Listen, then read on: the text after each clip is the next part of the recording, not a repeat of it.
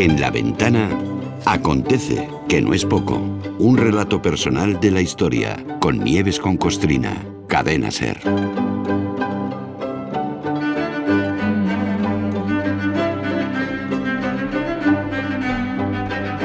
Hola Nieves, buenas tardes. Buenas tardes, Carlas, ¿qué tal? Vamos a lo nuestro. Venga, Sí, vamos, vamos. allá.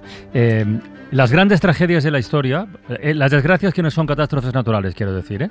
pero que se llevan también un montón de vidas por delante, esas tragedias suelen estar salpicadas de, de errores humanos. Y, y no pocas veces relacionadas con ese pecado nefasto que es la avaricia, ¿eh? eso de no gastar dinero en cosas que después se acaban revelando Sí. tan tan necesarias que se convierten en cuestión de vida o muerte. Y lo de hoy es literal, vida Sí. o muerte. Esta tarde viajamos al 21 de octubre de 1966 para narrar el desastre de Aberfan. Ay, fue tremendo, qué tremendo. Además, bueno, ha venido dado así, ¿no? Pero terminamos yo- la yo me semana... enteré, yo me enteré, bueno, luego lo comentarás viendo una serie de televisión, ya lo sí, comentarás sí, efe- efectivamente, Y fíjate si creo fue gordo. mucha gente, sí, sí. Sí, porque se, que se, se centró un capítulo en eso, ¿no?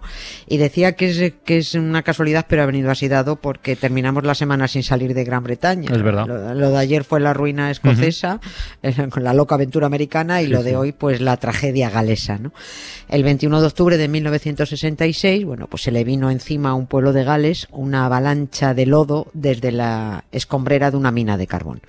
El alud mató a 144 personas, 116 de ellas eran niños y niñas que estaban en ese momento en la escuela de primaria Panglas en, en Aberfan, en, en Gales, ¿no? Fue a las nueve y cuarto de la mañana. Un- Una de las pilas de desechos de carbón de varios metros de altura acumuló agua, se desmoronó y una lengua de fango negro, como si saliera de un volcán, ¿no? se deslizó ladera abajo y sepultó una zona del pueblo. Aquel mes de octubre había llovido bastante. De hecho, durante los años anteriores, aquel 1966, había llovido más de lo normal. Y los habitantes de Aberfan, bueno, pues venían advirtiendo de que ojo con lo que podría ocurrir. Porque es que las, las pilas de escombros, es decir, donde se iban acumulando los desechos de la Claro. extracción del carbón, eran peligrosas, ¿no? Ya había habido un par de deslaves sin víctimas, pero bueno, que podría ir a peor. La industria británica del carbón estaba nacionalizada, luego la responsabilidad civil de la tragedia era del gobierno. Efectivamente. Pero la que tenía la responsabilidad moral de hacer un gesto de cariño como jefa de Estado era su graciosa majestad. Y esto trajo mucha cola, porque se demostró que Isabel II de graciosa no tenía nada, de empática tenía, aún menos, y eso que dicen los reyes de estar al servicio de su país y que yo todavía nunca he conseguido que nadie me explique exactamente qué significa eso de estar al servicio, pues eh, se demostró efectivamente una milonga.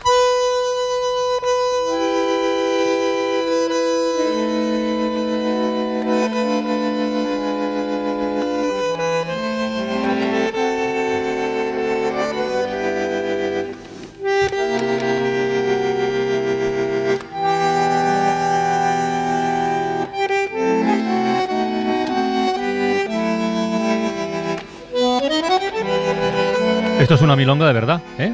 Sí. Oye, Nieves, eh, antes de entrar en la tragedia en sí, en, el- en lo que ocurrió ese día, eh, que efectivamente está recogido en, una, en un capítulo de la serie The Crown, pongamos un poquito el contexto de, de la época, lo, lo que significaba la minería en la economía de- y en la sociedad de Gran Bretaña por Sí. aquel entonces. Hmm, Era, importantísima, bueno, lo contamos así muy por encima. El carbón en Gran Bretaña eh, fue lo que impulsó eh, el nacimiento de la revolución industrial en la primera mitad del siglo XIX. ¿no? El carbón convierte al país en líder europeo, la industria, la máquina de vapor, todo era por el carbón. ¿no?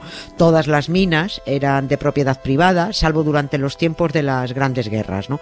En la Primera y en la Segunda Guerra Mundiales, las reservas de carbón se nacionalizaron. Lógi- Lógico, ¿no? Para, para abastecer al ejército, a la población, evitar que la especulación.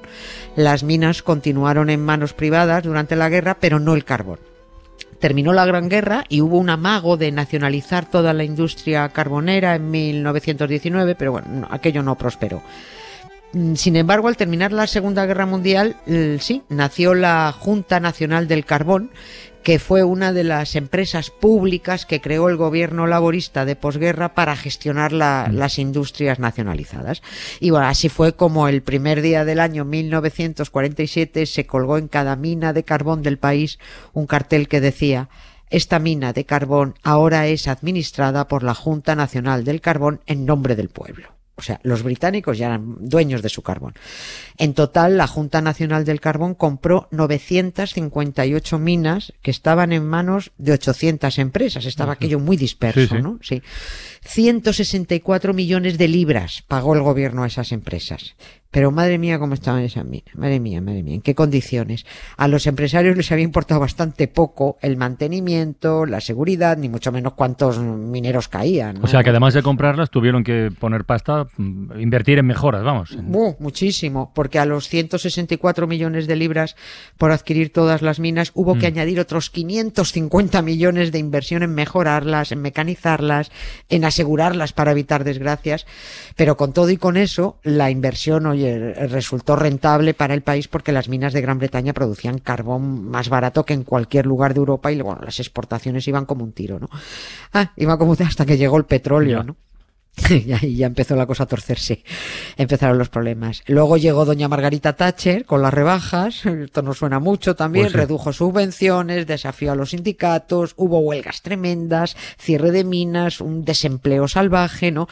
El mismo cambio social y económico para bien que había traído el carbón al país casi un siglo antes, pues volvió a provocarlo el carbón, pero esta vez para mal, ¿no?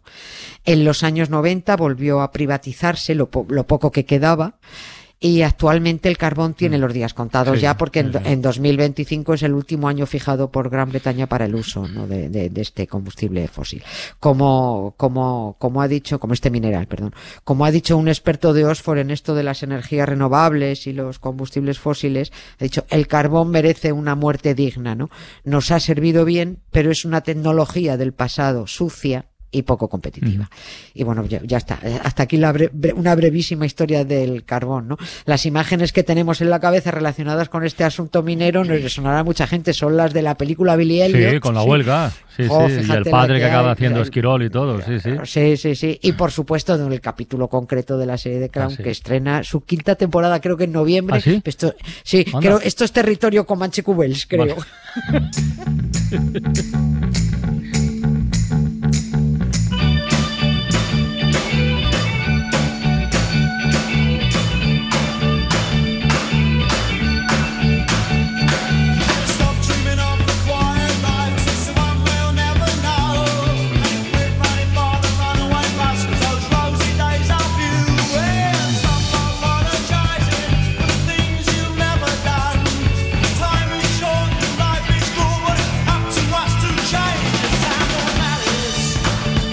Pero hay una cosa aquí de, fechas que a mí no me acaba de cuadrar, Nieves. Se nacionalizan las minas de carbón en 1947.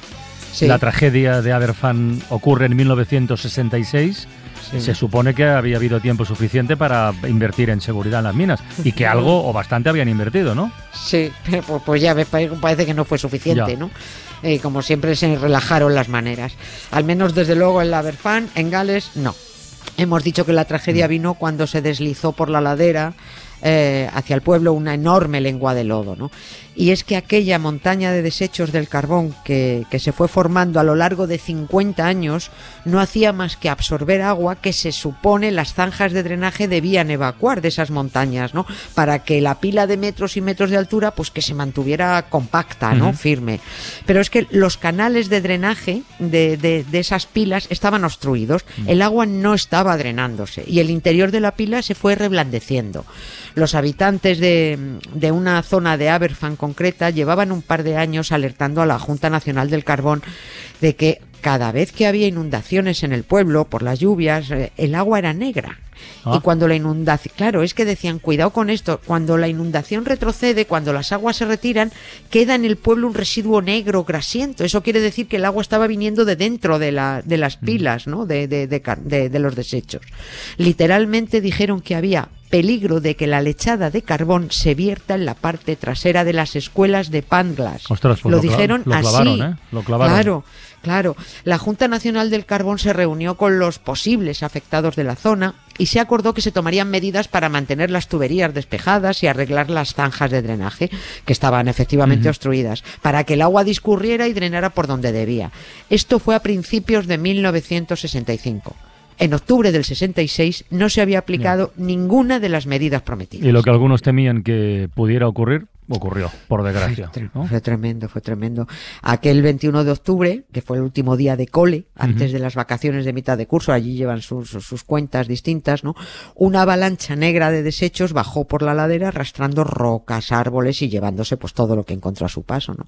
Esa lengua fue a sepultar precisamente la escuela primaria de Panglas. 116 niños entre 7 y 10